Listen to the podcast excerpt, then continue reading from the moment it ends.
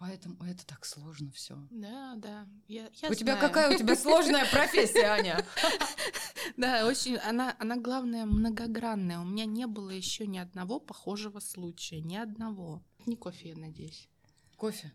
Безобразие какая. И сейчас я такая достаю орешки еще с да. Яй-яй. Я специально взяла нам чай зелененький.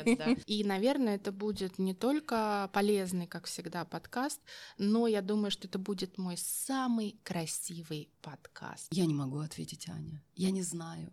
Да, никто не знает. В этом вопрос, понимаешь, если бы э, был э, известен рецепт, это, наверное, какой-то, я не знаю, алхимический рецепт, Точно. который никто не знает, и ты к нему пробиваешься действительно годами. Ален, ну вернулась бы в Новокузнец, занялась бы уже делом. Аня, ты просто не представляешь. Денег не было почти вообще. Меня очень любит Бог. Меня очень любит Бог. Но мне было очень тяжело. То, как мне было, это Больно. больно. Я даже помню, как я приехала домой, в какую позу я легла на свой диван и в какой позе я лежала от того, чтобы просто не умереть от этой боли Мгм. с тем, что тебе дано просто так, нужно много работать. Я так...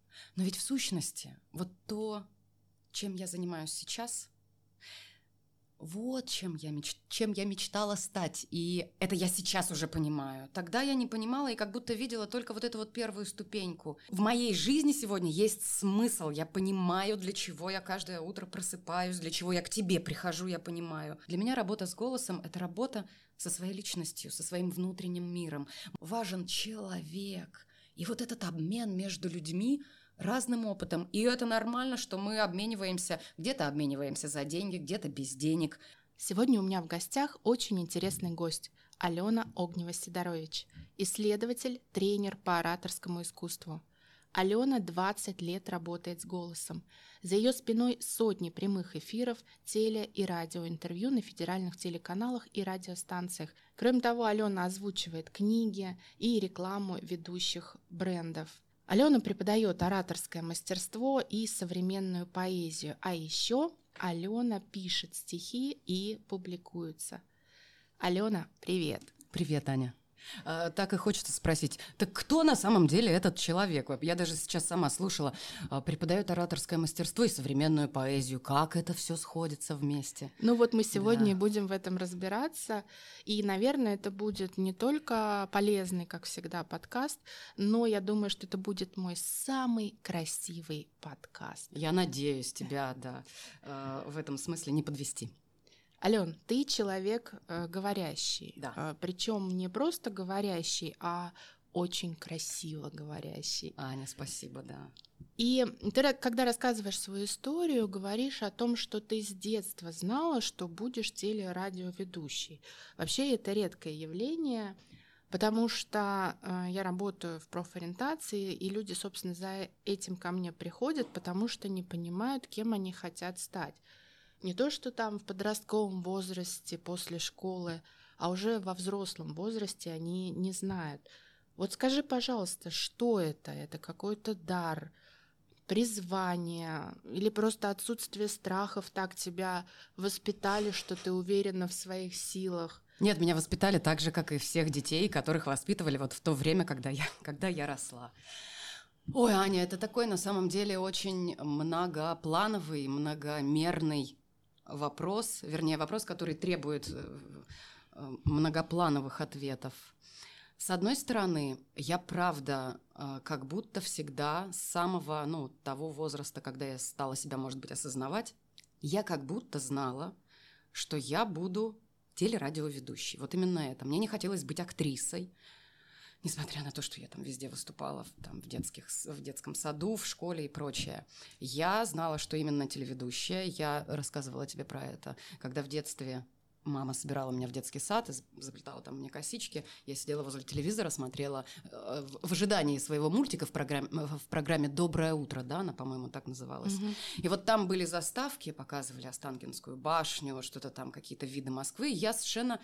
Я, я была убеждена в том, что это показывают мой дом и, в общем, то пространство, в котором я буду не просто жить Я никогда не представляла, как я жить буду в Москве. Я представляла, как я буду работать.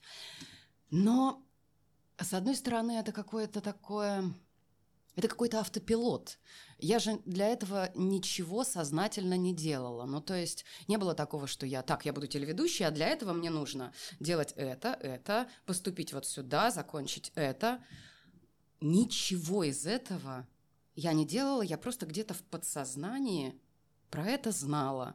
А, Причем надо сказать, что э, не было в, в моей семье никто, ну, не поддерживал, что ли. Вернее, не давал этому видимость. Никто не говорил, а, дочка, ты х- хотела бы быть радиоведущей, там, телеведущей. Давай мы как-то вот что-то будем для этого делать. Может быть, я об этом и не говорила, я не помню. Мгм. Я просто знала, что это обязательно настанет. Поэтому пошла учиться на Иньяс, когда э, закончила школу. И, собственно, э, я, это шутка, да, про то, что поэтому я пошла учиться на Иньяс. Ну, как-то все так складывалось. То есть тебе никогда не говорили, Алена, ты будешь дворником. Вот я не помню, чтобы мне так говорили, но я помню, что так говорили моему брату совершенно точно. Может быть, потому что я была отличницей, и мне так не говорили. Но в целом я очень понимаю э, вот эту идею про ты будешь двор. Мне говорили иначе. Мне говорили, кстати, вот я сейчас вспомнила, представляешь, мы говорим с тобой. Все-таки я говорила родителям о том, что я уеду в Москву и буду, видимо, там Мгм. заслуженным телерадиоведущим. Мама говорила мне, Фрося это Бурлакова. Мы знаем, да, все этого персонажа, Фроси Бурлакову, которая поехала а, покорять Москву. Но меня это как-то не, не обижало, не, а, не оскорбляло. Я к этому как-то нормально относилась. Ну, говорите, говорите, а я, в общем, буду делать то, что я делаю. Вот как-то так. А вообще вот что ты из э, небольшого поселка и переехала в Москву, для тебя Москва реально была как для Фроси Бурлаковой, вот эти здания какие-то. У тебя было такое ощущение? А, нет, моя Москва а, была сосредоточена и сфокусирована только на телецентре Останкино. А, я переезжала из Новокузнецка, ну, поселок малюсенький, в котором я родилась и выросла. Потом уже в институте я училась в Новокузнецке и уезжала в Москву из Новокузнецка. Я уезжала оттуда с, с подругой своей. Мгм. И вот она, я знала, она переезжает в Москву для того, чтобы было э, там где гулять, по красивым паркам, для того, чтобы была возможность посещать интересные выставки, да, культура, искусство, все в доступе. Я ехала в Москву только для того, чтобы быть телеведущей. Иначе я бы просто не поехала. У меня не было такого, что мне страшно, э, э, там, я не знаю, как-то грустно живется в Новокузнецке, мне негде погулять, хотя там реально, ну, негде погулять, кроме как вот э, и подышать воздухом заводов металлургического. Я ехала из-за э, того, что в Москве есть телецентр Останкино, и я даже помню, когда я э, в первый раз была в Москве в сознательном возрасте, а не с экскурсией э, школьной, моя подруга поехала там, может быть, в Третьяковку, а я приехала к телецентру Останкино и постояла сначала у одного здания, потом перешла дорогу и постояла у другого здания, а, погуляла возле озера, которое рядом, посмотрела на а, Останкинскую башню. Я помню, как у меня был ком в горле от того, что это ком в горле не от того, что, о, господи, как хочется туда, и вот я не знаю, получится ли, а от того, что ты оказался там, где ты должен. Но тогда еще никто меня там не ждал. И Послушай, все-таки у меня профессиональный интерес. Вот эта тема призвания, она настолько уже шаблонная, и очень много продается этого призвания. И э, поэтому у меня вопрос, вот как, может, ты увидела, я не знаю, кино посмотрела, по телевизору увидела ведущую, которая тебе понравилась, как Мгм. она говорит, как она работает в кадре. Или все-таки существует это призвание? Скажи, просто такой редкий случай. Я же работаю с людьми, которые не знают, кто они, кем они хотят быть. А ты редкий случай, который вот прямо с детства это знает. Расскажи им про это. А, Я сейчас попробую, э, но э, надо сразу сказать, что и мне сегодня, кстати, когда я смотрю на молодых людей, которые там только оканчивают школу, им как бы надо определиться с тем, куда, кто они, я думаю, боже, малышки, малыши, это вообще настанет еще совсем не скоро. Ну, то есть должно пройти еще много лет, чтобы вы поняли, что «М, наверное, я вот тот человек, да. Поэтому, с одной стороны, да, я знала, что вот это мое место там, в Москве, здесь уже теперь. Я буду телерадиоведущей, с одной стороны.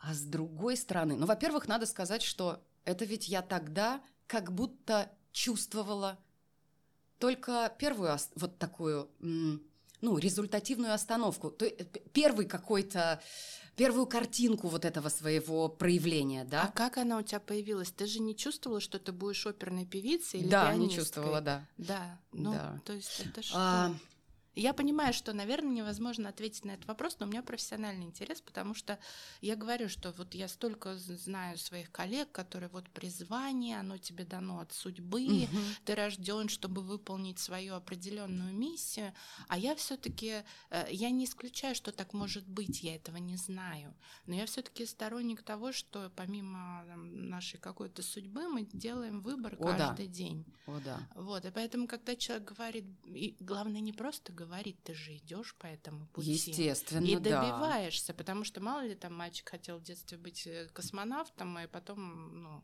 перехотел и ничего для этого не угу, сделал. Угу. Ну да, э, э, несмотря на то, что я до сих пор считаю, что особенно вот там до 30 лет все, что со мной происходило, это был дар свыше, аванс, просто аванс за авансом. Я, честно говоря, до определенного возраста, времени думала, что у всех так. Я думала, что всем вот так вот дает жизнь. Причем это ведь, э, когда я говорю дает жизнь, это не про то, что там протекция, там вот туда тебя кто-то протолкнул, сюда, а это сама жизнь перед тобой раскрывает все двери. Я была убеждена, что все так живут. Мне просто нравилось я понимала, что единственное, ну как единственное, может быть ключевое, от чего я получаю ощущение жизни, когда я живой себя чувствую, это когда я кому-то раска... передаю информацию. Вот я где-то получила информацию, я ее как-то переработала, и э, под своим углом человеку рассказываю. Неважно, задали мне в школе прочитать э, произведение, которое не относится к, к вот э, общей, да, вот этой э, там программе, и мне нужно что-то пересказать для одноклассников это там стихи ты пишешь, э, это просто ты, у меня была такая практика, но это я сейчас понимаю, что это какая-то пох... что-то похожее на практику. Я возвращалась из школы, подходила к зеркалу, и мне было любопытно, как будет меняться мое состояние вместе с состоянием э, мимика моя, э, там жесты, тело вообще, если я начну говорить Говорила, э, я себе позволяла говорить все, что угодно. И вот мне было интересно, когда я доводила себя, я видела, как начинают идти слезы. Мне интересно было сравнивать это с ощущениями внутри. Ну, то есть я разговаривала постоянно. Никто мне не говорил, что, а, ну, раз ты вот так говоришь, да, вот так себя ведешь, наверное, поэтому телеведущая. Но надо сказать, что, так, справедливости ради, у меня все-таки мама она и сейчас э, работает в сфере культуры, она директор Дома культуры вот этого маленького, в этом маленьком поселке. И она всегда там работала. Ну, то есть я понимаю, что такое сцена, что такое микрофоны. Я как бы росла в этой среде. Но, наверное, все. Я не могу ответить, Аня. Я не знаю. Да, никто не знает. В этом вопрос, понимаешь, если бы э, был э, известен рецепт, это, наверное, какой-то, я не знаю, алхимический рецепт, Точно. который никто не знает, и ты к нему пробиваешься действительно годами. Я и по своей судьбе могу это сказать, но просто, ты знаешь, просто когда тебя слушаешь, вот у меня даже не возникает сомнений, если бы ты пришла ко мне на консультацию, угу. предположим, я бы сто процентов сказала, поработайте с голосом, угу. потому что это дар. Но мы с тобой об этом еще поговорим. А сейчас вот вернемся к тому, как ты поступила после школы на ИНЯС, уехала а, в Новокузнецк. И вот эта волшебная история для меня совершенно волшебная, потому что я как-то вот в жизни все время мне нужно было доказывать, пробиваться. А у тебя вот ты пошла на кастинг в Муз-ТВ, и тебя сразу взяли. Без опыта, без протекции. Просто вот э, девочку, которая пришла с улицы.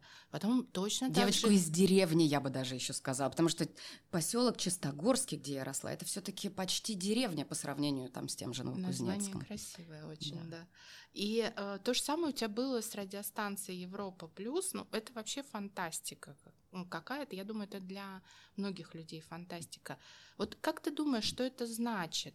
То есть, если ты идешь своей дорогой, у тебя все складывается, и у тебя открываются все двери. И наоборот, если ты все время, вот у многих людей бывает, с кем я работаю, и в наставничестве тоже, они как будто стучатся там в какую-то дверь, вот отпустите, пустите, а их не пускают. Это значит, что они не идут не своей дорогой, вот с высоты твоего опыта и твоей истории. Или тебе просто везло все время? А, Везло, с одной стороны, можно сказать, везло не то слово, а с другой стороны, я там много везла сама. Даже вот в этот период, когда много аванса так называемого мне давали. Э, нет, точно, если стучишься в какие-то двери, а они никак не открываются, это означает, что ты там не туда стучишься или идешь не своим путем, потерялся где-то.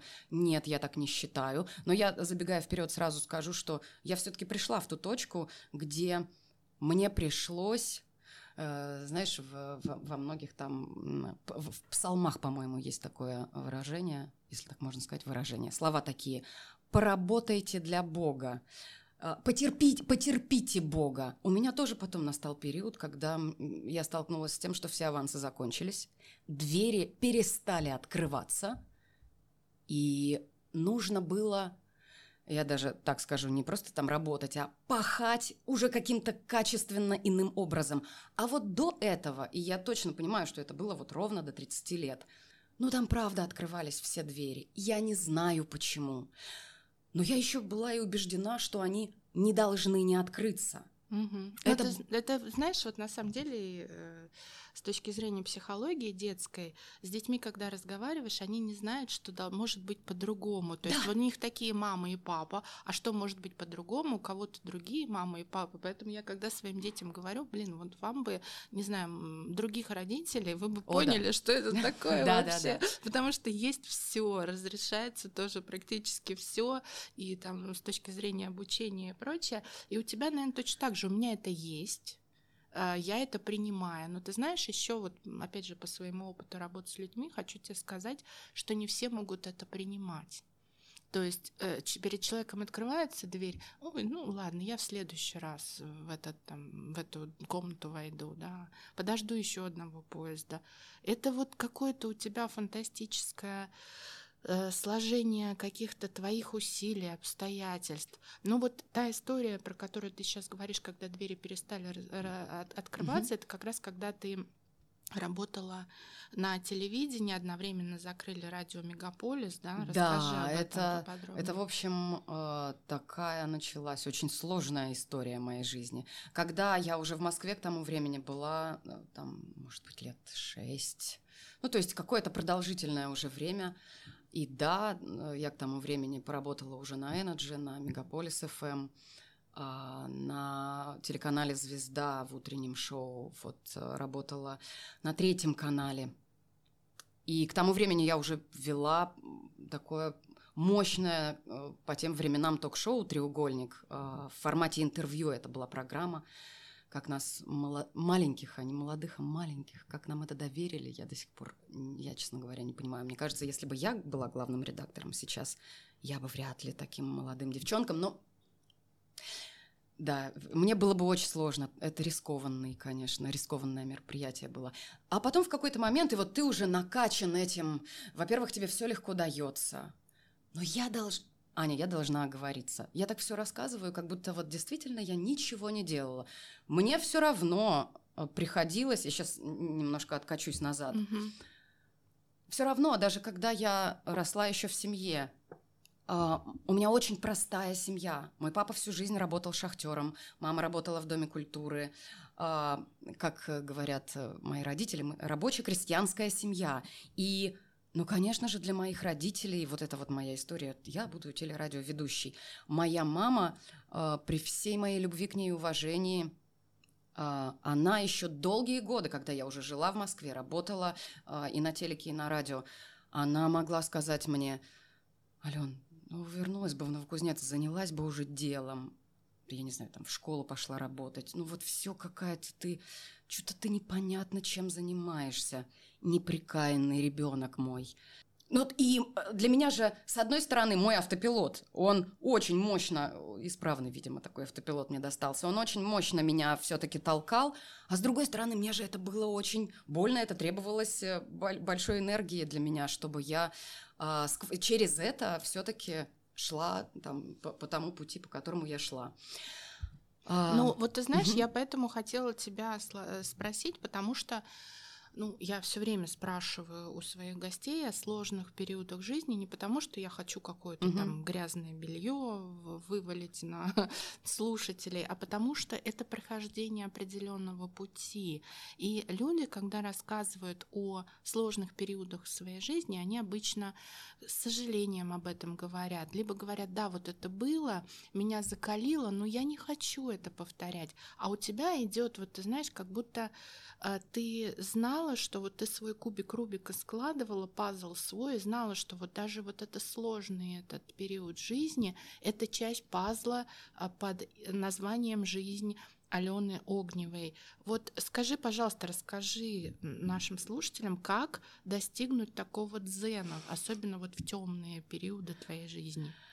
А, я в этом смысле, конечно, такой себе собеседник. Э, я не знаю, как э, достигнуть дзена, потому что я помню, когда одновременно э, закрывается радиостанция, одновременно с этим телек, программу закрывают полностью. Я оказываюсь просто без работы, но наступает еще и то время, когда я пытаюсь, там, как обычно, ты рассылаешь демо, да, резюме, а вот эти все двери закрыты. И надо же еще учитывать, к тому времени у меня так порядком подросло эго, когда ты вот ты на телеке, ты на радио, ты вот у тебя все получается.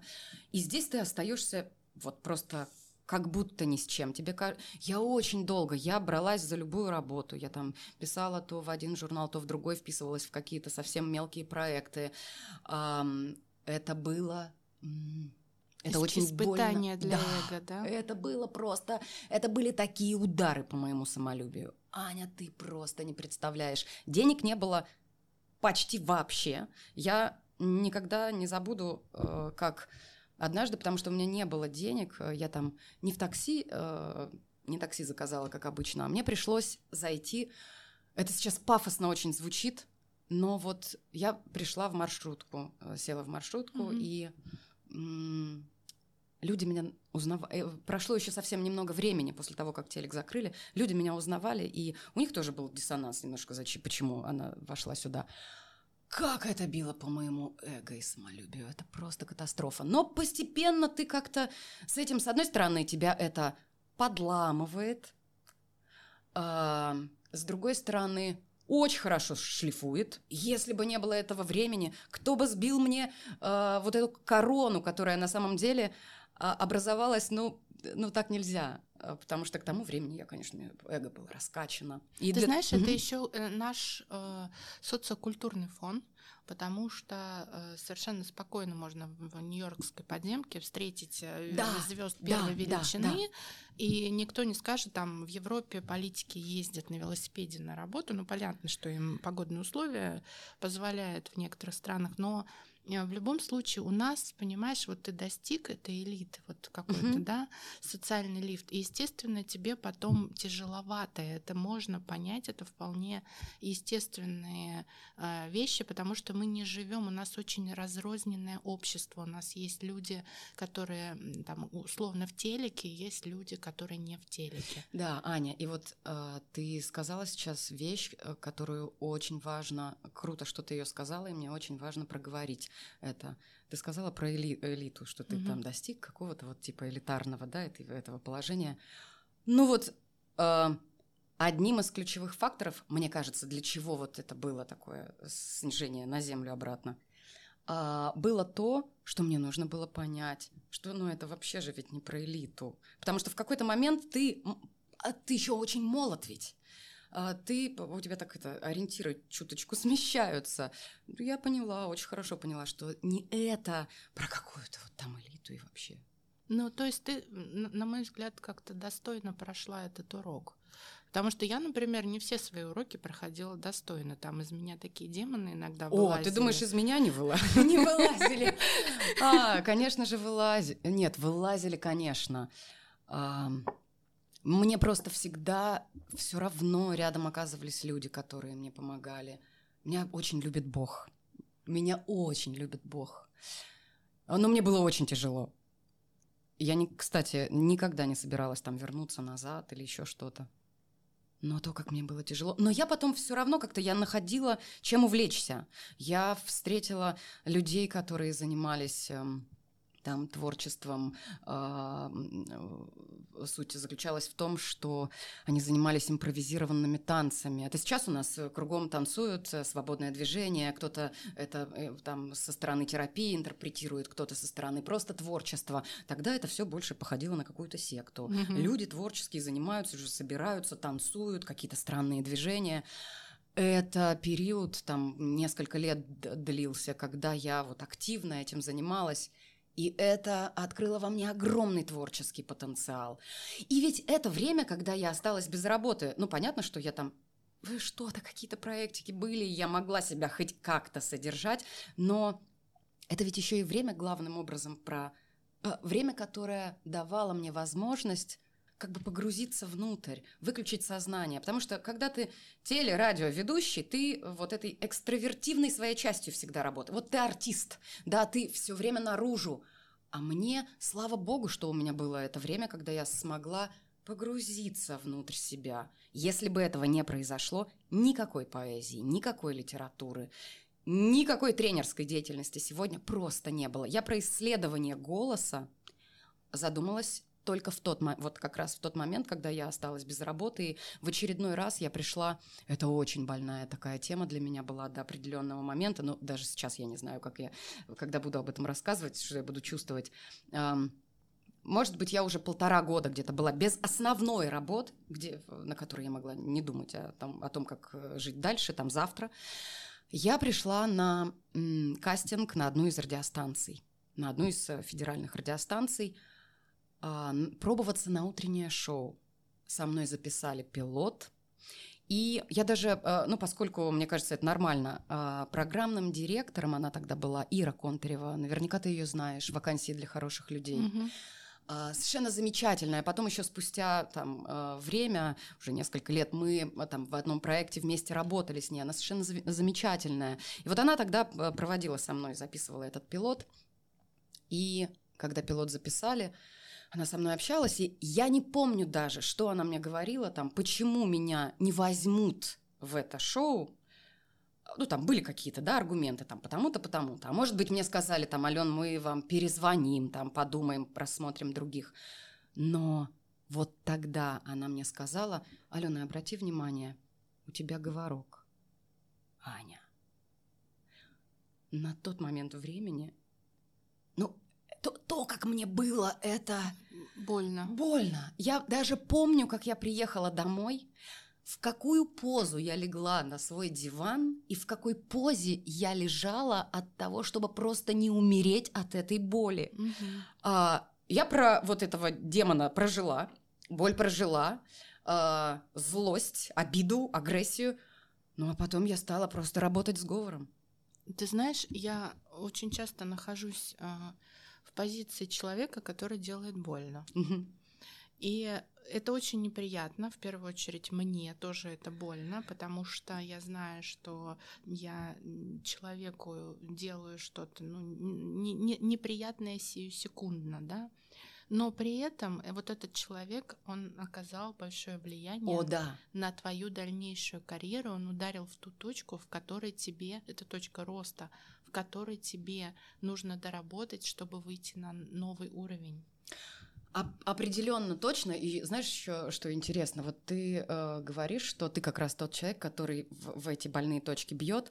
А мне так интересно, что э, мы все, ну, в зависимости от каких-то своих внутренних настроек, способностей, талантов, да, а, поскольку разные личности, мы все разными инструментами работаем. Вот у кого-то прямо призвание именно пускать дротики в больные точки – чтобы у человека была точка роста. Вот я про себя сейчас уже как тренер знаю, что у меня вообще другая стратегия. Да, ты истории. очень деликатный человек. Да. Я буду так подду поддувать, в смысле надувать. Я знаю, как это работает и что это работает. В моей, в моем пространстве обучающим со мной именно с тренером не работает, как если я буду бить в больные точки я с другой. Это просто интересно, как все да. по-разному. Нет, ну я тоже дротики не пускаю, но в принципе я просто замечаю, что э, вот эта вот э, часть для людей, э, понимаешь, люди приходят, хотят же волшебную таблетку, да. а ты им яд как бы они еще за деньги заплатили. Да, да, да, да, да. То есть это вообще получается. Да, подход, ну я вот э, тебя давно уже знаю, у тебя действительно такой деликатный подход, но я тебе хочу сказать, что, видимо, к тебе притягиваются такие люди, которых ты можешь поддуть, как ты выражаешься в термине, да, немножко им туда воздуха запустить в их огонь. А Э, иногда встречаются люди, которым прямо вот нужно сказать, и, видимо, в тот момент времени тебе это было нужно. Mm-hmm. Вот, и, видимо, видишь, ну, ты же оттолкнулась от этого, ты же пошла в рост, ты, тебя же не сломали, понимаешь, вот это нужно тоже понимать. Я вот всегда вижу, я же не говорю там людям, вот я вижу, что человек не выдержит, он может там сломаться. Конечно, да. И нужно тоже очень бережно. Mm-hmm. И тебя вот это как-то подстегнуло, это вот о силе характера тоже, на мой взгляд, говорит. Возможно, я была бы рада, если бы это было так. Но, по крайней мере, я точно могу сказать, что благодаря вот тогда, благодаря вот этой вот, э, я не знаю, этой фразе, да, Иры Контревой, а, она, кстати, вполне вероятно будет слушать этот подкаст, э, потому что мы все так или иначе в информационном одном поле. Я ей хочу сказать спасибо, потому что, по крайней мере, в, вот именно в тот момент я впервые задумалась, проработала уже до 30 лет я в этой сфере, я впервые задумалась о том, что с тем, что тебе дано просто так, нужно много работать. Я тогда поняла, что голосом можно не только работать, а еще и с ним нужно работать. Да, вот я как раз хотела себя. поговорить о твоих тренинг, тренингах, потому что ты сейчас работаешь не только голосом, но и с голосом, и ты помогаешь людям наладить коммуникацию, в том числе там, как себя презентовать красиво с точки зрения голоса, позы, движения. Опять же, все в твою копилку, все было не зря. А, как проработать ораторское искусство. Вот скажи, пожалуйста, во-первых, расскажи о своих тренингах, а во-вторых, э, ты уже коснулась того, как тебе пришла вот эта вот эм, необходимость, потребность преподавать. Как ты начинала это делать? Расскажи этот путь, потому что сейчас курсов пруд, пруди просто, и вот я так их листаю, я понимаю, что, ну, не уровень. Угу. А у тебя очень высокий уровень, и я просто восхищаюсь тем, что ты делаешь, действительно, потому что я тоже, опять же, не всех приглашаю к себе в подкаст, поэтому расскажи, вот как ты пришла к тому, что у тебя есть необходимость передавать знания, что ты уже в той точке, когда ты имеешь право, знаешь, когда Влад да, да, да. говорил, у меня должно быть основание браться за перо. Вот когда у тебя появилось это основание, и расскажи о своих курсах, чем ты можешь людям помочь. Ну, я, наверное, начну с того, что еще капельку э, про себя любимую. А, что вот мы начали а, говорить, начали с того, что вот я там мечтала стать или радиоведущей. Но ведь в сущности вот то, чем я занимаюсь сейчас, вот чем я, меч... чем я мечтала стать. И это я сейчас уже понимаю. Тогда я не понимала и как будто видела только вот эту вот первую ступеньку. И я же не знала совершенно, что, о, пойду туда, значит, вот тогда-то я буду вот там-то. А, это, кстати, очень забавно, и тоже, мне кажется, это такой признак, характеристика нашего общества. А, многие люди, немногие, окей, да, э, совсем немногие, некоторые люди спрашивают, когда узнают, что, оказывается, я там на телеке работала, вот там, там, они говорят, слушайте, вы такая звезда, значит, а зачем вы, почему вы, что-то не сложилось? А мне, во-первых, кажется, что я сейчас звезда, это шутка. А во-вторых... Нет, это правда, потому что ты сияешь. Ну вот у тебя глаза горят. Звездность-то не в понтах и дорогих часах это, и дорогих это туфлях. Звездность это на лице отражается. Абсолютно видно по человеку. Ну, э, в общем, мне-то как раз кажется, что я там вот была для того, чтобы я сейчас... Я думаю, господи, какая я молодец, что я вот хотела стать телерадиоведущей, стала, потом мне было тяжело, я много работала, э, углублялась в литературу, изучала много поэзию, там в одно погружалась, в другое, но тем не менее это все как-то вот элементы одного пазла складывались. Если бы не вся та моя реинкарнация, теперь она воспринимается реально как реинкарнация. Э, я поэтому Вообще, чаще всего я не люблю все это вспоминать. А, Алена Огнева там э, за спиной, хотя это он на моем же сайте написано, да, за спиной там вот э, на том канале, на этом. Но мы должны отдать дань маркетингу, понимаешь? Да. Но люди хотят знать, кто ты, они же не, не, не могут читать по лицам. Конечно, но главным образом, благодаря этому я сегодня в моей жизни сегодня есть смысл. Я понимаю, для чего я каждое утро просыпаюсь, для чего я к тебе прихожу, я понимаю. Ну вот что Мне... ты делаешь, как ты помогаешь людям, расскажи о своих программах. Началось все с того, что я просто начал, э, стала понимать, что мне неинтересно просто, просто транслировать нечто, да, а я хочу передавать это кому-то. Я просто начала замечать это. И э, в то время, когда я начала тренерскую деятельность, это было там в 2015-2016, я тогда работала в большом радиохолдинге, который занимался корпоративными радиостанциями, делал радио для больших же опять разных компаний. Я там много в сфере коммуникации работала, и в какой-то момент я просто поняла, что мне не хочется уже в кадр больше, мне не хочется вот в эфире что-то вести, вот быть, э, мне не хочется быть артистом вот в прямом буквальном смысле. жанра. Да, да, да. Мне хочет. А, и я тогда столкнулась там же в Мегаполис Медиа, радиохолдинг так называется. Я там столкнулась с тем, что uh, в команду мне приходилось набирать молодых людей. Я поняла, что я выросла, и что мне, в общем-то, уже не 15 лет. И я почувствовала, что мне страшно интересно рассказывать им, как Э, вот здесь можно поступить, как это делать, э, мне их нравится поддерживать, мне интересно с ними проходить вот этот путь, на который они только встали.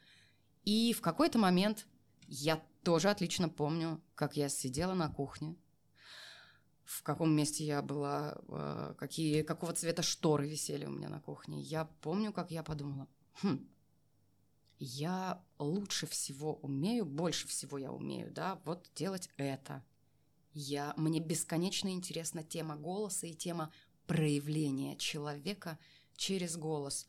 А почему бы мне не попробовать начать вести тренинги? Но прежде чем я начала вести эти тренинги, я, как и любой другой человек, э, страшно тогда была больна, сейчас почти нет, э, синдромом самозванца. Мне казалось, что нужно еще много постараться, чтобы вот допустить себя до этого. А, хотя я убеждена в том числе, что вот эта вот моя практика многолетняя, она и есть мой невероятный, мощнейший вуз, институт вот этот многолетний, который позволяет мне сегодня работать.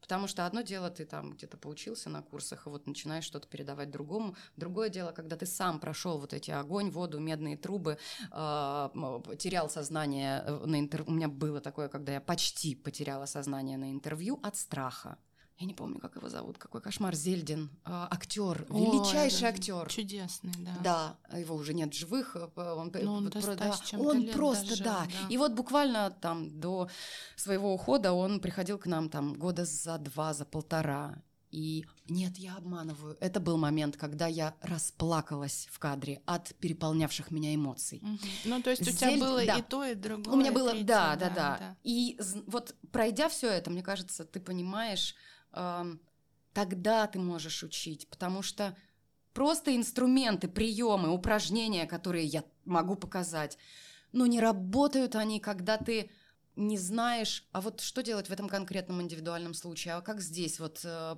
с человеком быть, потому что мы все такие разные. И одному надо там, ну, условно, дышать, э, чтобы восстановить темп речи, голос опустить, а другому, я вот буквально за час до нашей встречи, у меня был онлайн-урок с молодым человеком, и я рассказывала ему о том, мы думали, как же его, вот работали над включенностью, как включиться человеку, когда он там выходит в эфир онлайн.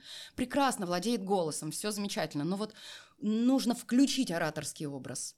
И мы и так, и так крутили, выяснили, что ему нужно отжиматься, не дышать ему нужно, а пойти и отжаться, и тогда он включается. Угу. Ну, то есть э, ты консультируешь как очно, так и онлайн. У тебя есть свои программы, курсы, с которыми можно ознакомиться на твоем сайте. И у Алены, опять же, да, как с предыдущей гости, ребят, я не рекламирую, я ничего не получаю с подкаста, Это правда. Поэтому это моя душа, э, моя любовь, это то, чем я занимаюсь. Поэтому я советую искренне все, что я вам говорю, это искренне. У Алены чудесный Инстаграм, потому что а, там можно почерпнуть очень много интересного, полезного. А я все время, когда смотрю, я какие-то инсайты ловлю. Там Круто. Алена дает ссылку на какой-то журнал там с Йоко Оно, которая там что-то рекомендует. И я, блин, и это вот часть моего дня, понимаешь, это так круто, потому что я вообще все, ну, кто меня знает лично давно, я мало в соцсетях э, сижу, я практически от, ото всех отписана. Вот, поэтому я рекомендую, ребята, будут все ссылки на сайт Алены, на Инстаграм в описании.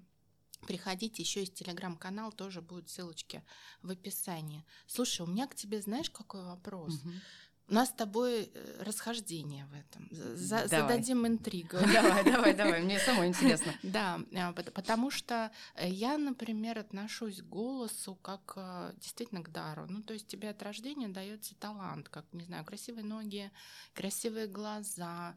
А, ну, то, то есть Моника Белучи, понятно, что родилась очень красивой женщиной, у нее все карты были в руках. Конечно, она могла его похерить свой талант, но в любом случае то же самое с голосом. То есть ты рождаешься с какой-то золотой ложкой во рту. И с этой точки зрения мне кажется, что есть люди необучаемые. То есть, вот, допустим, я так как пою угу. а, и слышу, как люди другие тоже занимаются вокалом, если у тебя нету просто от, от природы музыкального слуха, то, конечно, можно добиться каких-то результатов, безусловно, но это будет очень средненький уровень. Вот у тебя реально не было никогда... Слу... А, да, угу. я хочу сказать угу. нашим слушателям, что ты как раз на другой позиции. Да. То есть ты считаешь, что можно с любым голосом работать, даже если он там песклявый, завышенный, там ужасный говор, да, вот как да. тебе сказали. Кстати, не, не замечала никогда, не знаю, видимо, видимо, человек слышит. Ну ладно, да. Да, это И, очень такая, да, очень да, тонкая, тонкая тема. Да, да. вещь. И э, ты на другой позиции, и вот неужели у тебя никогда не было такого человека в работе, э, с которым ты понимала, ну нет, здесь я не справлюсь, я вот ничего здесь делать не могу? Во-первых, я начну вот с чего. А, в, у нас в обществе до определенного момента времени а, с голосом было принято работать только в определенной сфере актерской, а, там телерадиожурналистика – то есть людям, которые работают гол голосом да, своим.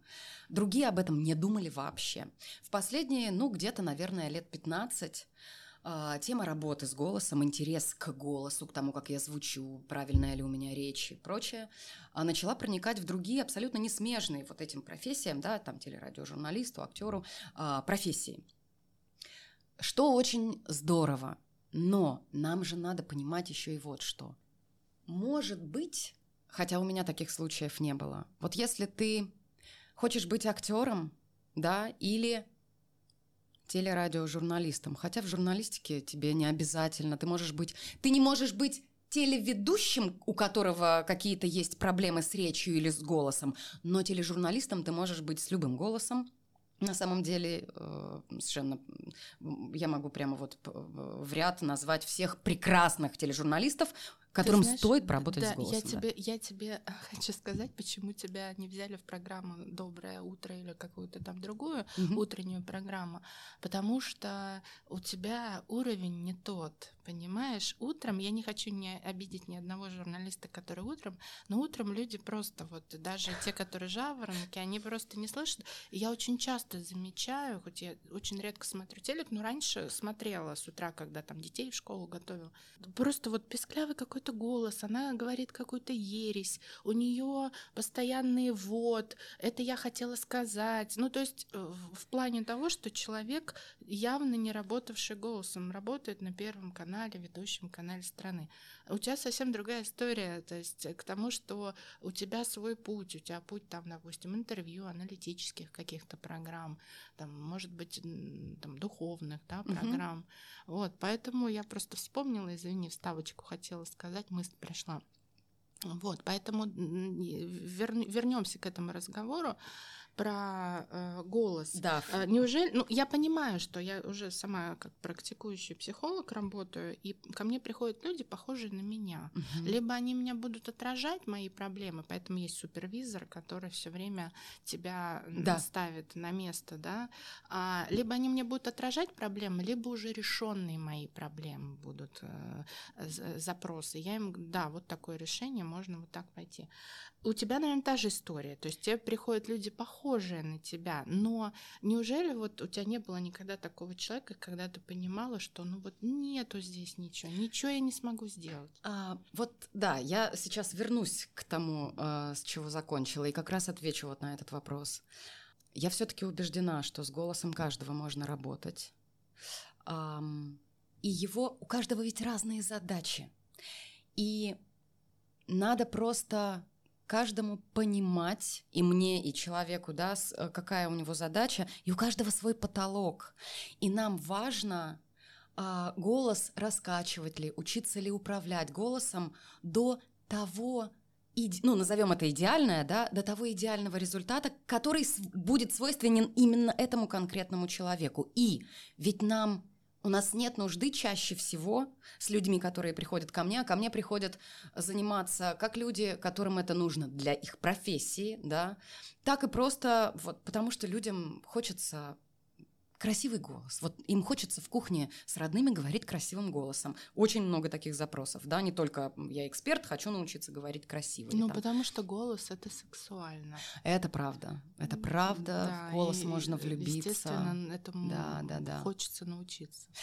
Но просто, ты понимаешь, ты-то это знаешь.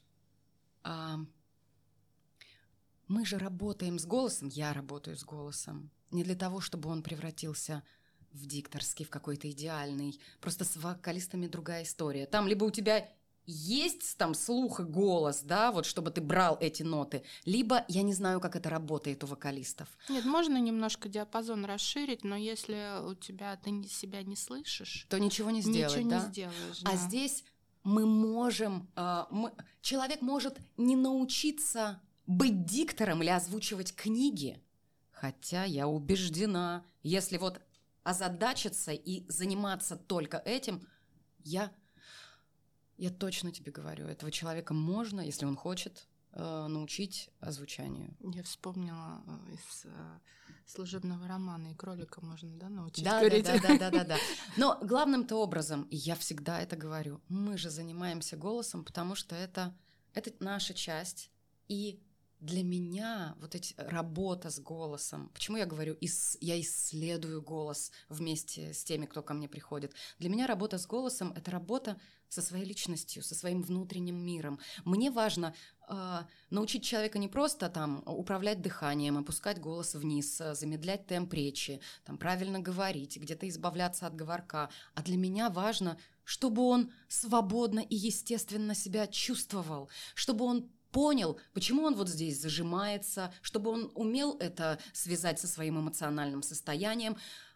Все-таки огромная работа здесь вот по этому, этому контакту внутреннего и внешнего. Нет, Аня, я убеждена, что можно.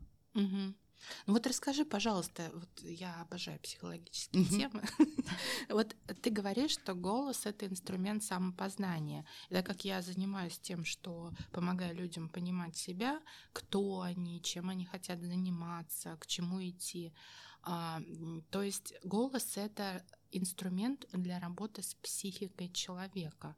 А, расскажи вот какие-то некоторые приемчики, которые могли бы наши слушатели использовать для того, чтобы, например, а, немножко себя стабилизировать, если угу. я тревожусь, да, у меня, например, экзамен или у меня выступление, мне нужно выходить на публику.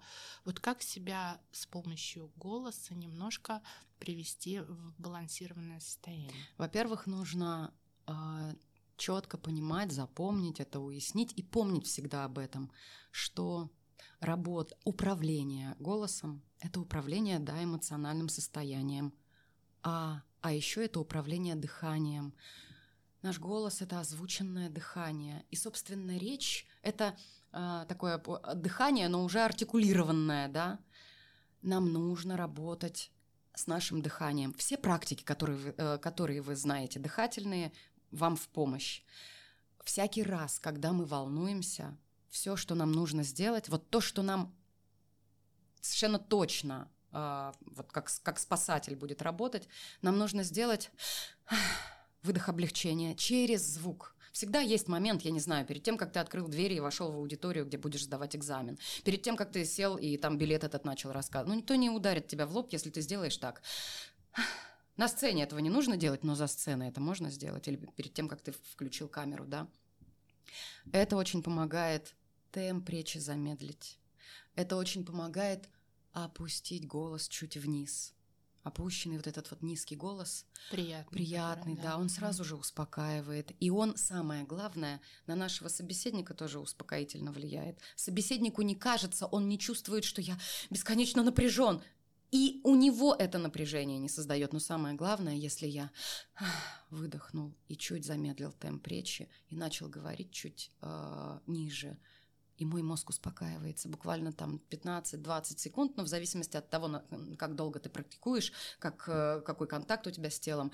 А, все, для мозга это сигнал, что я в порядке, я окей, все нормально, не о чем волноваться. Как только вы понимаете, если в процессе там, я не знаю, важных переговоров, выступления, снова начинается этот мандраж, снова делайте просто Давай с тобой сейчас практику проведем да, для да, да. наших нужно глаза закрывать? Нет, глаза это важно. Глаза закрывать не нужно, потому что э, говорить свободно, расслабленно и естественно, это не про тотальное расслабление. Тогда я буду говорить вот так вот, а мне же нужно быть включенным. Поэтому я с одной стороны должна сбросить напряжение, отпустить живот. Да. Ну как сбросить, да? Да, угу. как, как будто выдох облегчения. Угу. А с другой стороны, быть все-таки в тонусе. То есть всякий раз, когда я говорю, я должен помнить о том, что говорение это всегда направленное действие. И не там где-то у себя внутри весь расслабленный разговариваю. Я всегда направляю это на другого человека. Неважно, в микрофон я сейчас говорю, face-to-face мы живьем с человеком. Я всегда чуточку направлен на человека. Всегда включено мое тело все, когда я говорю. Да, а вот когда я просто сижу абсолютно расслабленный, это тогда уже какая-то приватная обстановка, и тогда другой голос звучит. И это тоже важно уметь, да, переключиться. Вот здесь ты весь такой направленный туда, да, что-то там э, кому-то говоришь. А вот у тебя совсем другая обстановка. Ты домой вернулся в кухню, я не знаю, кошка твоя бродит, или дети бегают, или любимый кто-то на кухне. И тебе можно просто уже обычным голосом сказать, ну что, любимый, любимая, там, ты будешь кофе? Я не знаю, там, когда будем ужинать. Это совсем другой голос. Это, это ты сейчас говоришь о зонах говорения. Вот сейчас мы да. с тобой в первой зоне. Расскажи нашим зрителям, как, как это, да? И одно дело ты выступаешь на публике, где-то там на небольшой сцене. Одно дело мы с тобой тет-а-тет сейчас сидим, беседуем. А, да, э, такие вот, ну, можно назвать их я, кстати, еще оговорюсь, дополню. Когда мы говорим о голосе, это всегда еще работа с воображением и намерением. Это тоже нужно помнить и не бояться это использовать. Это правда очень важно. И когда я говорю, представьте, что вы большой колокол для того, чтобы опустить голос вниз. Но это правда работает, когда ты представляешь, что ты большой колокол или Санта-Клаус, вот такой огромный.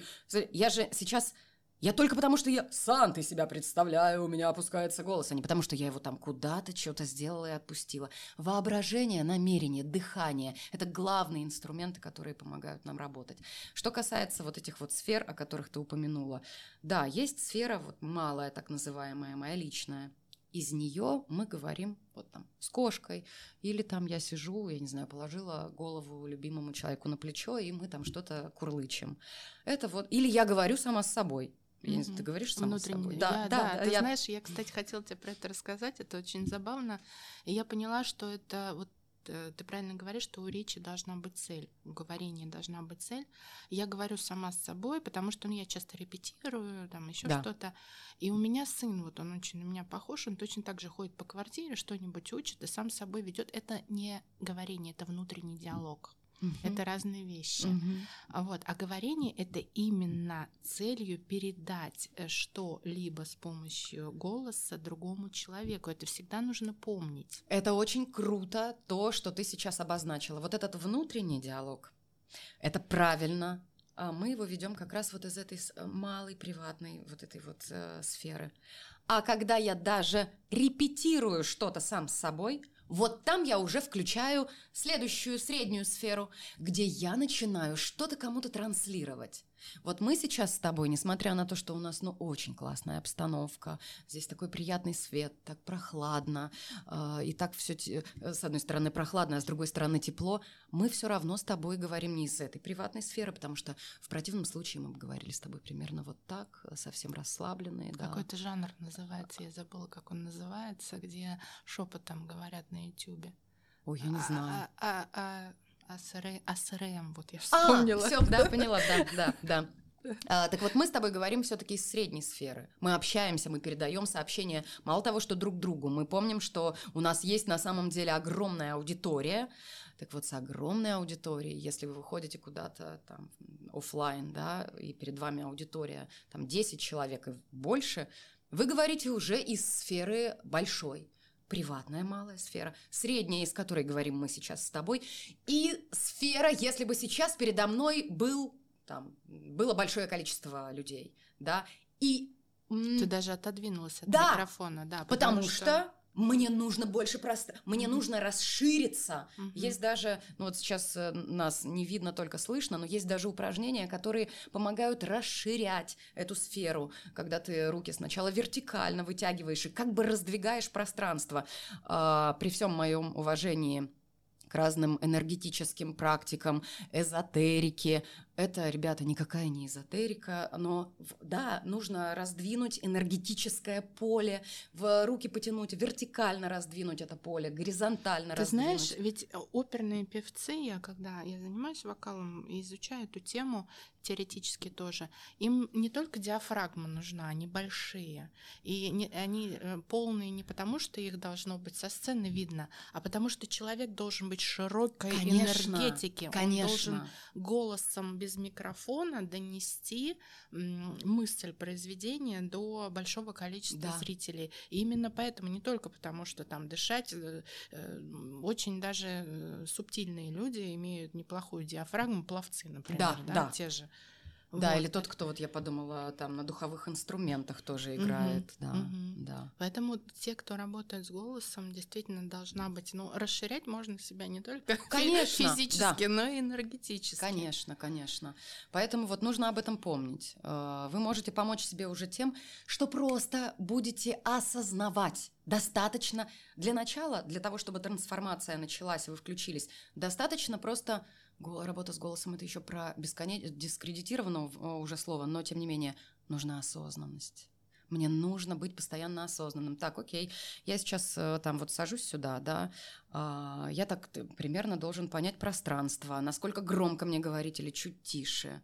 Также я должен понимать, э, в каком пространстве, если офлайн работаю, сколько там людей, как мне мой звук включить, куда мне его доносить. Я должен помнить, что я мне важно включаться. Я не знаю, каким словом это еще можно описать. Включенность. Включенность. Ты знаешь, на самом деле эм, просто люди мистического мышления себе это слово приписали осознанность, но на самом деле а, Каннингем, Нобелевский лауреат, не просто так, который э, написал книжку а, «Думай медленно, решай быстро», и он как раз говорит о разных способах, э, способах мышления или проживания своего дня, и мы большую часть э, дня, поскольку мозг ленивое очень существо, проживаем автоматически.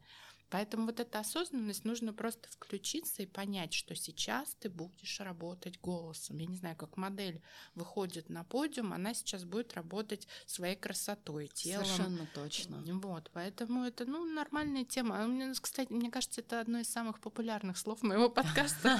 Ну вот, да, отлично, отлично. Значит, можно бесстрашно, в общем, про осознанность говорить. Слушай, знаешь, очень не хочется переходить с темы голоса, потому что ты когда рассказываешь об этом, прямо вот видно, что ты этим горишь, ты светишься. Но я хотела поспрашивать тебя про поэзию. Угу. Ты же пишешь стихи, и ты не просто их пишешь, как там многие люди написали, положили стол, а ты публикуешься. Более того, ты преподаешь а, не знаю, как это назвать, поэзию нельзя, ну, да, наверное, ну, да? Нет, почему, да, современную поэзию, да, рассказываю, да. Ну, ты не учишь, наверное, писать не, не, не, стихи, нет, да? нет, а рассказываешь, да, современной поэзии. И очень часто родители хватаются за голову, когда ребенок, ну не дай бог, творческий, ну там вот он пишет стихи, он э, рисует целыми днями, вот как у меня дочка, и совершенно просто...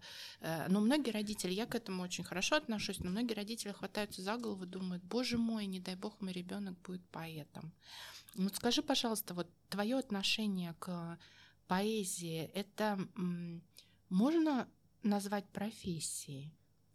Мне кажется, что вот эта вот э, мысль, которая посещает родительские головы, ой, не дай бог, мой ребенок будет поэтом, а, знаешь, что здесь включается и что еще, какой стереотип работает? Ведь э, с одной стороны, очень многие из нас, и это, кстати, э, очень сказывается на понимании нами и на восприятии нами поэзии современной в том числе. Для многих из нас поэзия э, это то, что было там 125-130 да, лет Лермонтов, назад, да и, да, и все поэты это те, кто уже умер и кому да. памятники стоят. Угу. А типа кто с телеведущими здесь на самом деле куда проще? Это хотя бы вот люди, которые, да, да, реальные. да. А с другими это почему, почему так сложилось? Потому что в школе нам рассказывают, вот, да. Тогда как ведь э, поэзия, она развивалась все это время, да, и у нас была прекрасная неподцензурная поэзия, когда вообще поэзии как будто бы не было, а там целый огромный пласт, который работал на то, чтобы вот э, современная поэзия была сейчас в том числе такой, какая она есть. Я, я бы, конечно, была страшно рада, если бы мой ребенок Писал, писал стихи. стихи. Пис, вообще писал, да. Ты знаешь, как я успокаиваю родителей, и себя в том угу. числе, потому что я такой же родитель. А, это не просто творчество, а это элемент психотерапии. Абсолютно согласна. То есть э, вместо того, чтобы ребенок пошел, там что-то нюхал, курил, не знаю, там общался просто во, во дворе гулял, он там сидит, пишет, сидит, рисует. Но это же это же неплохо. Он этим увлекается, он изучает эту культуру, он смотрит, а как писали до меня, а может быть уже такое написали. Вот я прозой балуюсь, угу. и я все время думаю, наверное, уже все написано. И я лезу изучать, я смотрю, и это же все равно какая-то исследовательская работа. Ребенок учится, опять же, тем же навыкам определенным проведения. Как речь это развивает хорошо да, тоже. Да, поэтому я понимаю родителей, что э, быть поэтом ты не прокормишь себя. А послушай, а вот тогда мне интересно, а те, кто там немножко опасается, что ребенок может быть поэтом, значит, они хотят, чтобы ребенок был кем? Стабильная профессия, учитель, э, э, значит, юрист, экономист, менеджер, Послушай, маркетолог на но худой ведь конец. Наверняка ты сейчас все даже гораздо лучше, чем я сформулируешь, потому что ты работаешь в этой сфере. Но ведь мы сейчас живем в какое-то уникальное э, время, когда не работает, если, если что, помоги мне с формулировками, не работает больше вот эта история, я должен пойти выучиться определенной функции, пусть даже у меня там способности, склонности какие-то вот, вот к определенному роду деятельности. Потом я с этой функцией должен встроиться в какую-то систему и там вот функционировать в этой системе, да. Пусть даже я супер талантлив и прочее.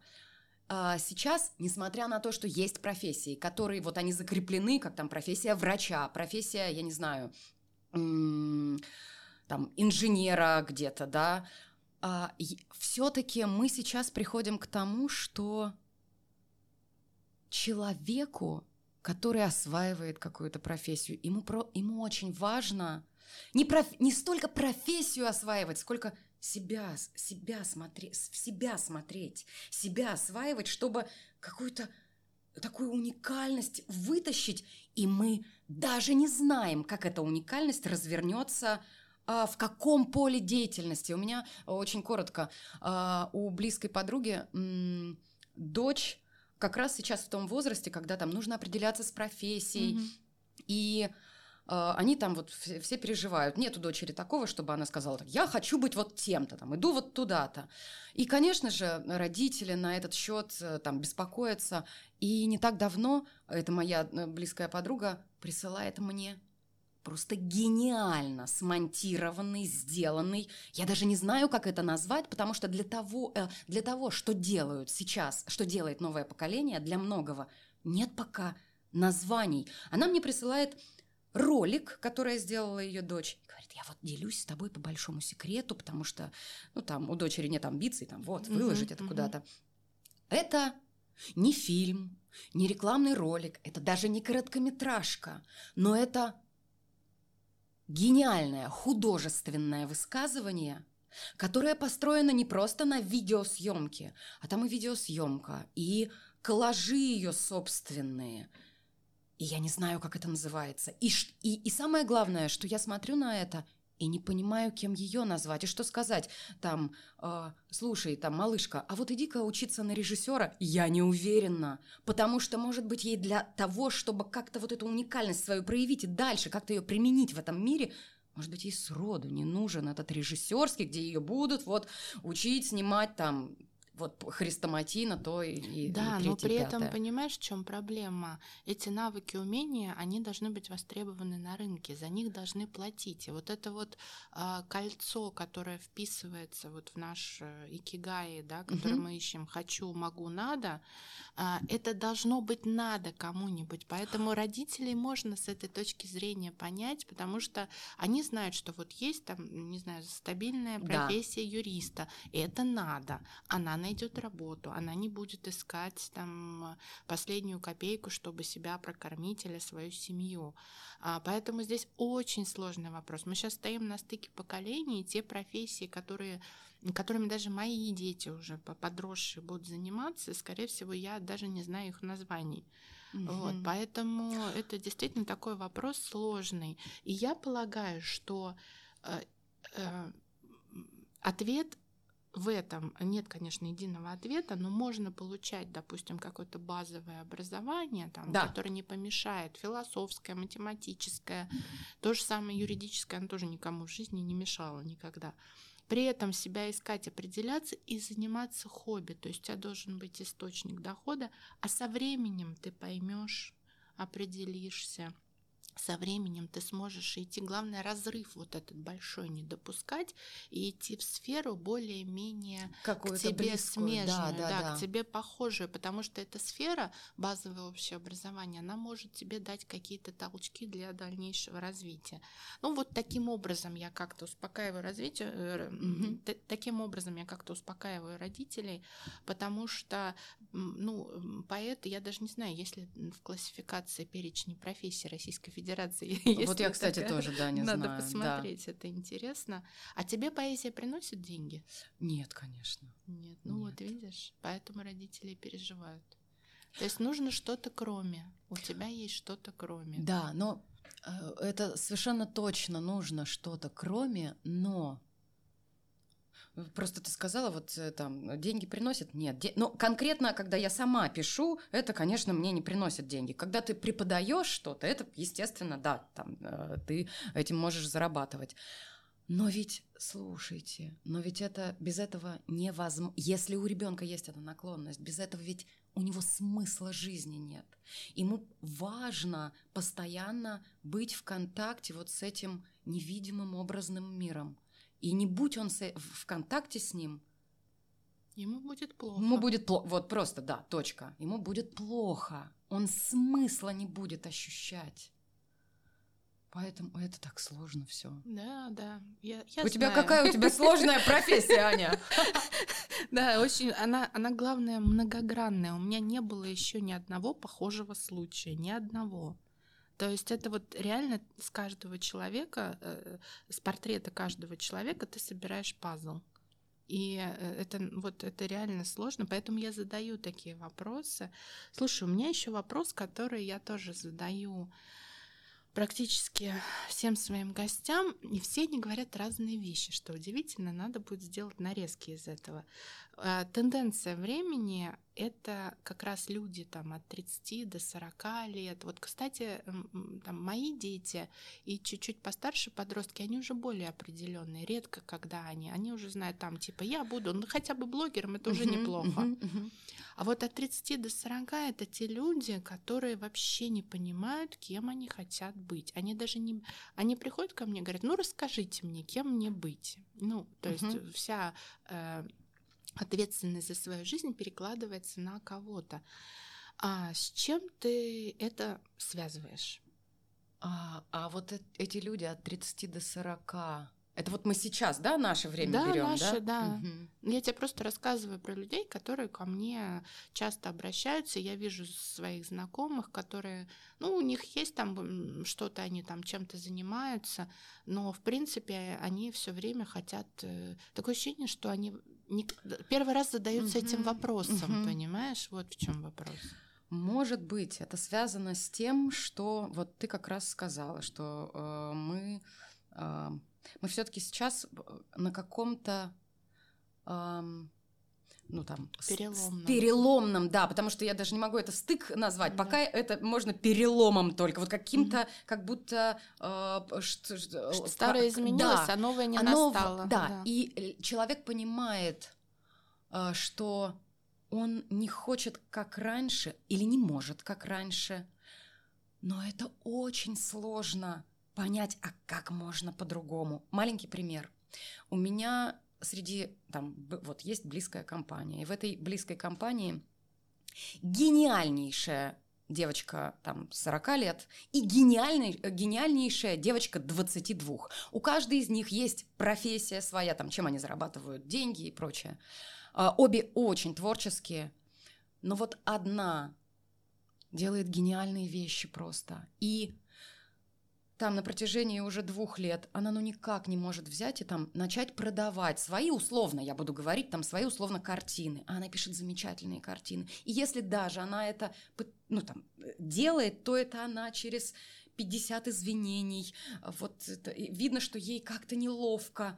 Хотя там гениальные картины, которые реально можно там для интерьера домашнего покупать. Прекрасные картины. И есть другая, 22-летняя, которая работает там совсем в другой области, скажем, но у которой даже не возникает сомнений. Она там сплела э, какое-то ожерелье.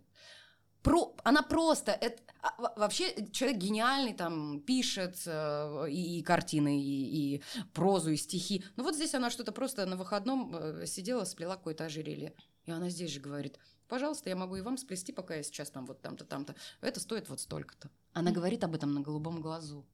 Это огр... вот разница в двух поколениях. Эти понимают как можно по-новому, потому что, мне кажется, огром... просто отличительная черта нового времени в том, что... Эм... Потеряла мысль, сейчас я ее поймаю. В том, что они умеют подстроиться. В том, что они умеют подстроиться, и в том, что они не боятся, не боятся признать какое-то свое умение, сразу же... А, вот, да. У нас же, мне кажется, сейчас все строится на том, что мы, мы между собой, самое главное, что мы делаем, мы между собой делимся информацией. Мы научаем друг друга тому, что мы можем. И мне не обязательно для этого, я не знаю, там, быть вот такие, хотя заканчиваете, ву, оканчиваете там вузы, а, а, третье, пятое, десятое, но я могу обнаружить в себе какую-то способность, которой, например, нет у другого человека. И я могу за деньги этой способностью поделиться. Это то, на чем сейчас мир начинает строиться. Понятно, что есть профессии, есть там сфера огромная, где все э, работает по вчерашней системе, и это нормально, это такая база.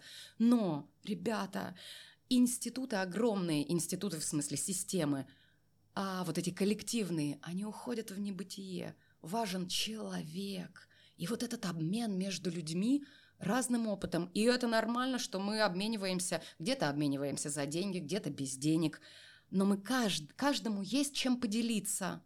И мы, мы, мне кажется, должны вот как-то я понимаю, что от этих слов точно вдруг не проснешься и не скажешь, а, ну все, у меня там нет никакого синдрома самозванца, теперь я совершенно спокойно могу вот так и так. Но вот эти молодые люди, они, конечно, гораздо проще к этому относятся. Ну, потому что они выросли в поколение, э, в сытное поколение, им все давалось, у них все есть, они же не, вот как я вспоминаю, там я в каком-то третьем или каком-то классе была, когда у нас по улице рядом со школой танки ехали mm-hmm. к Белому дому. Ну, то есть это было ужасное время. Я помню талончики. У меня их в магазине как-то украли в хлебом хлебном. Я помню вот совершенно когда стреляли сплошь и рядом. И э, как бы это печально ни звучало, тоже это моя боль. Я сегодня почему-то говорю много о переживаниях, которые мы, я, у меня есть мысли, я ее думаю, называется. Как ни странно это не звучит, но когда люди растут в благополучии, им меньше надо, что ли, они более спокойные и им меньше нужно добиваться. Я вот э, э, с этим связываю, что а, поколение 30-40 лет все-таки это люди, которые им надо было делать, они шли, шли, шли, они не задумывались, а, а кто я, э, Многие люди, у меня первый раз этот вопрос, э, я задаю, а какой вы или а какая вы? И этот вопрос просто ставит людей в тупик. Что значит какая? Ну вот у меня там коричневые глаза и там черные волосы. Просто нужно было выживать, нужно было учиться, нужно было после, после института зарабатывать да. свои первые деньги. А сейчас у нас у детей вот есть все возможности, и они действительно могут, могут себе позволить выбрать. Не получилось попробовать там, пойти там.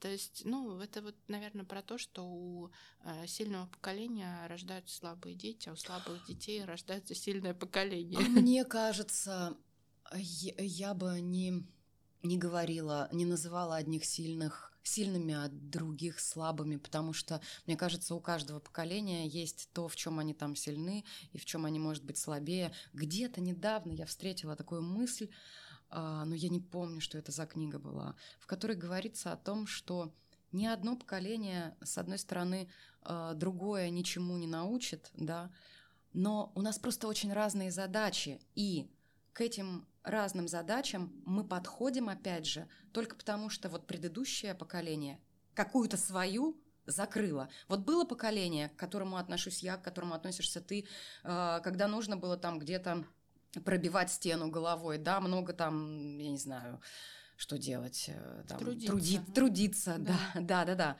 А, вот мы закрыли вот эту задачу.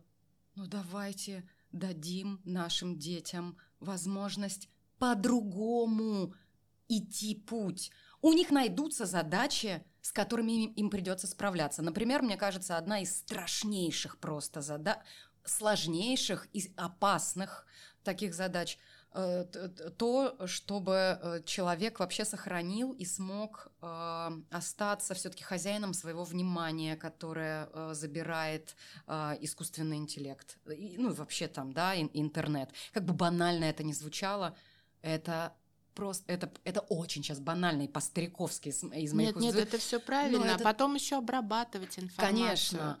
Понимать, где фейк, Да. где... Сейчас, сейчас же нейросеть, э, очень много сейчас в последнее Конечно. время приколов, что это живой вообще человек говорит или нейросеть это говорит. Да. Это человек давал интервью или не давал интервью. Ну вот, поэтому у них, конечно, эти вызовы все они будут. Но э, это, конечно, еще Тургенев написал про отцы и дети. Да. Ну, видимо, потому что я сама э, мама, и я понимаю этих родителей, которые переживают за будущее. У меня есть подкаст, который называется «Когда родители хотят стабильности, а дети счастья». Я вот Ага. эту тему изучаю, Мгм. потому что дети привыкли, что они с детства счастливы. У них есть там счастливые мама, папа. э, Ну, вот в благополучных Да. семьях возьмем, да, стандартную ситуацию. А э, там, когда приходится чего-то там добиваться, что-то делать, естественно, а, приходит некоторое опустошение. Да. И вот знаешь, я, э, мне кажется, это важно тоже сказать, ведь э, люди, которым сейчас там 35 плюс, и люди, ну там 18, от 18 до 35, их же еще слышно по голосу. У тех, кто до 35, у них сильно свободнее, естественнее звучание, чем те, у которые 35 плюс. Потому что мы жили в разных системах координат. Потому что одни, новое поколение, они успели пожить в обществе, в котором спокойно можно говорить, я вот так чувствую, я вот это хочу, а, а мне кажется это так, а другие ну, там, в большей или меньшей степени жили в другом абсолютно обществе. И это очень видно, телесно, слышно по звучанию. Одни Одних нужно больше раскрывать от зажимов, да, освобождать.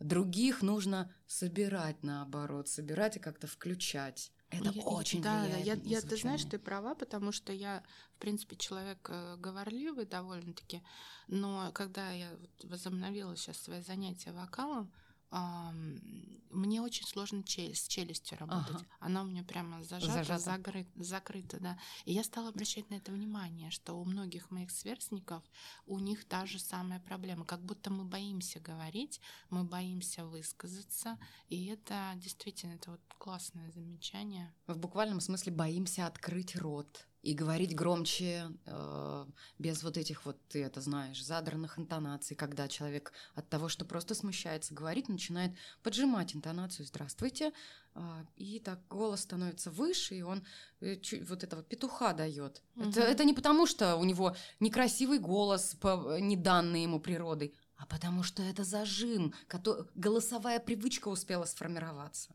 Мгм. Слушай, мне хочется сегодня завершить наш подкаст красиво. И я хочу попросить тебя, можешь ли ты прочесть что-нибудь из своего? А, Я, конечно, с радостью. И я, знаешь, даже а, э, что предлагаю прочесть. Я прочитаю все-таки небольшое про- прозаическое кое-что. А, Там просто есть история, которая касается голоса. И мне кажется, это будет очень так в тему. И это одно из последних. Знаешь, как у человека, ты совершенно точно, думаю, это знаешь. Хотя это все-таки ближе, мне кажется, поэтам такое самоощущение. Ты себя чувствуешь поэтом только тогда, когда ты пишешь. А ты пишешь же не всегда. А, Ты можешь вообще очень долгое время молчать. И вот в то время, когда ты не пишешь, там у тебя может быть книга, у тебя могут быть публикации. Ты не можешь даже сказать, что а я пишу стихи, потому что я не пишу сейчас никаких стихов. Я у И, может быть, никогда больше. да. читала, когда он молчал ну, порядка 10 Да, да, да. лет, да. и когда он в прошлом году, по-моему, начал писать опять стихи. Может быть, время прошло, может быть, пару лет В, назад. да. 20 в- в конце 20-го, по-моему, если я Да. не ошибаюсь, да. И вот он как раз об этом говорил, что я опять поэт. Да, А до этого я был не поэт, хотя заслуженный поэт, наверное, Воденникова знает все. конечно, да. Но вот это правда так себя Мне кажется, с прозой по-другому. Нет, проза вообще больше от ума, чем от души. А, ведь поэзия это больше э, то, что тебе... Ну, у меня один стих единственный написан, и то он мне приснился. А, а проза это то, что да, у тебя есть движение души, но ты все-таки ты голову сильно подключаешь потом. А в поэзии все-таки она, наверное, на моменте редактуры голова подключается, а так это больше идет из каких-то недр глубин. Ну, Я не, не знаю. Все поэты делятся на две категории на самом деле. Вот то, что описываешь ты, к ним отношусь я.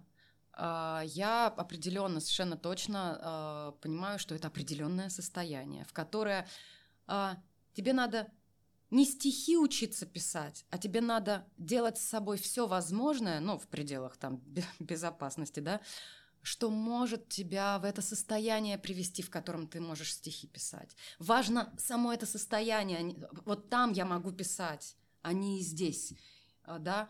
Но есть другая категория поэтов, которые вот так смотрят на тех, кто рассуждает вот Это так. типа Бродского кто-то который интеллект, интеллектом э, давит. Ну да, которые типа давят интеллектом. Но при этом все равно там шаманский вот этот ритм э, очень мощный. Я абсолютно точно уверена, что они по той же э, системе работают, но просто они по-другому как-то ее чувствуют и по-другому описывают. Но на самом деле я уверена, что с ними происходит тоже вот это волшебство, которое от тебя как будто не зависит. Ну, то есть ты над состоянием должен потрудиться, mm-hmm. а там уже дальше как пойдет. До пятого нужно было подняться пешком. В этот раз жила где-то на Петроградке в старом фонде – Лифт не работал, каждое движение в огромной парадной отзывалось эхом. На третьем сдавила грудь, откуда-то потянуло чем-то знакомым, почти родным, мучительно отозвалось во всем теле. Остановилась, глубоко, медленно вдохнула. Узнала подгоревшую на молоке кашу.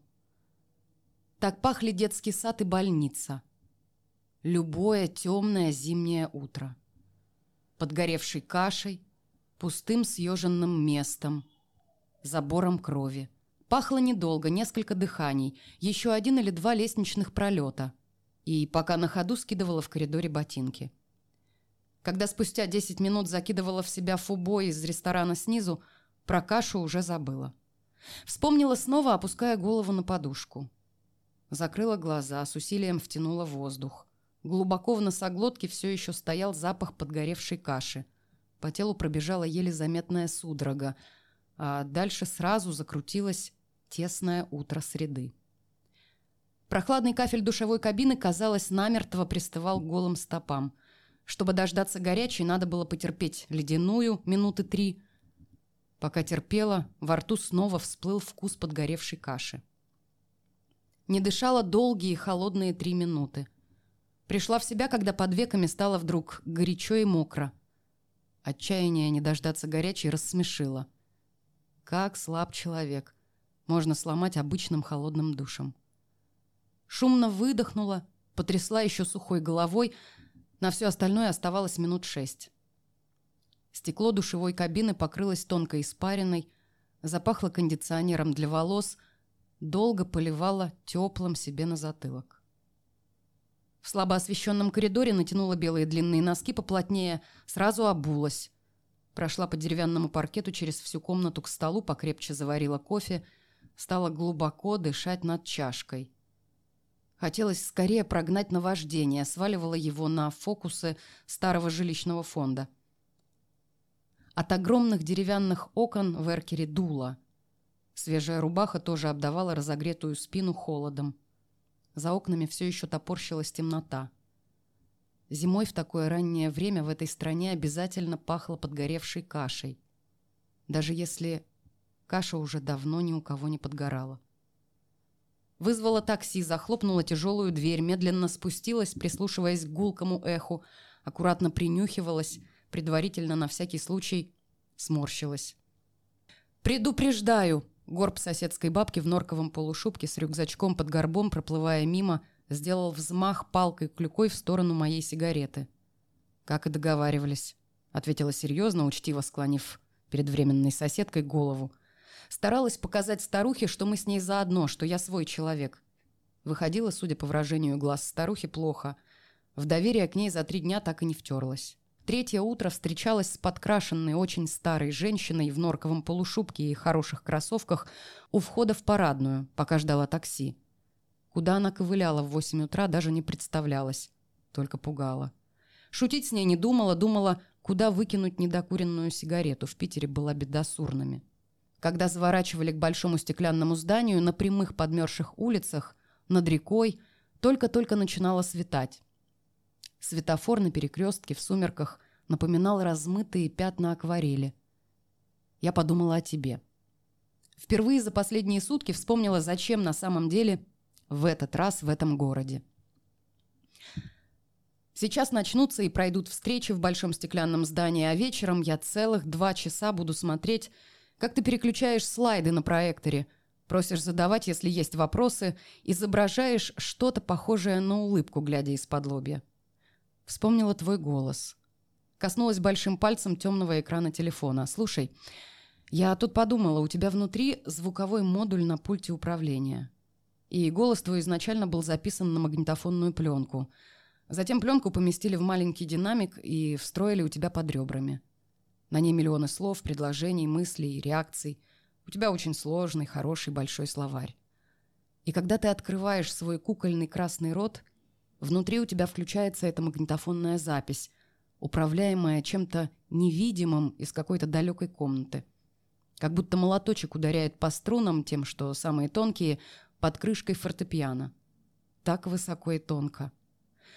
Я всегда слушаю тебя, прикрывая веки, замечала? И мне никогда не хотелось поправить твое звучание. Мне впервые в жизни не хочется сделать чей-то высокий, тонкий голос глубже и ниже. Ничего не хочется в тебе исправлять.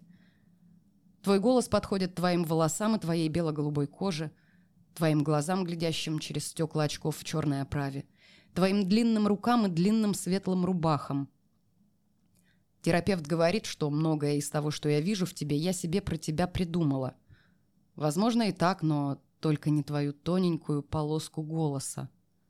Разве бы я придумала такой тоненький голосок? Я бы придумала низковатый и с хрипотцой, бархатный, глубокий, объемный.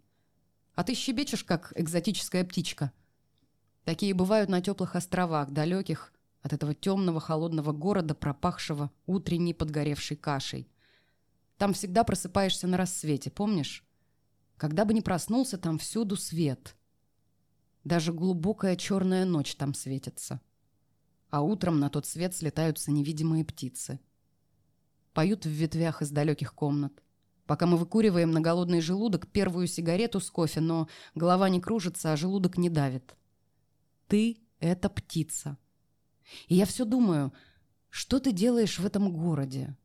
Как он не снес до сих пор твою маленькую головку с облаком кудрей на лбу, не скрутил твои длинные руки вокруг твоего же собственного тела, как смирительную рубаху. И ешь ли ты по утрам эту чертову кашу? Я бы тебя такой кормить никогда не посмела. У меня нет слов. Это очень интимный текст. Ален, я хотела бы в завершении подкаста спросить у тебя. Странно это спрашивать у, тебя, у человека, перед которым до 30 лет практически открывались все двери. Но представим, что у нас есть машина времени. Угу. И представим, что ты вернулась а, без опыта, без своего, без всего, а, в свои 15 лет, когда ты в своем поселке когда ты мечтаешь о будущем, что бы ты себе сказала? Ничего не бойся. Доверяй тому, что происходит в жизни. Очень-очень береги себя. Не растрачивай себя по пустякам. Очень много работай. Слушай, это здорово. Э, спасибо тебе огромное за то, что мы сегодня с тобой столько времени провели вместе. Я получила огромное удовольствие. Я надеюсь, что нашим слушателям тоже э, понравится наш подкаст. Я желаю тебе удачи в развитии своего творчества и очень тебе желаю, чтобы твоя ступенька, на которой ты сейчас находишься, была одной из и чтобы через э, пару лет, какое-то количество лет, ты развивалась еще больше, и я надеюсь, что у тебя будет это получаться. Спасибо большое, Ань. Я на самом деле получила большой кайф и удовольствие от разговора. И я бы еще говорила, говорила дальше, потому что куда ни поверни, все э, бесконечно интересные темы. И, и у меня теперь к тебе столько вопросов.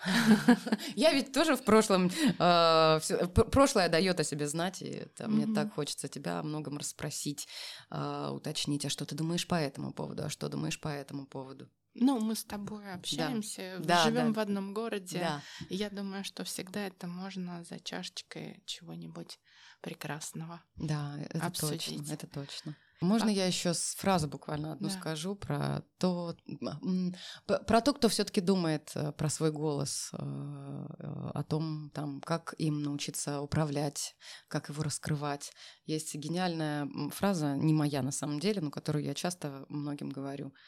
А, для того, чтобы звучать свободно, уверенно, а, убедительно, нужно, как, это как с поэзией, нужно в первую очередь искать такое состояние жизни, в котором вы счастливы, свободны, убедительны и уверены. Вот тогда звучание будет соответствующим. Вот тогда можно нанизывать разные приемы, инструменты, а пока базы этой нет, нужно работать с состоянием, а потом нанизывать всю остальную mm-hmm. историю. Mm-hmm. Да, это правда.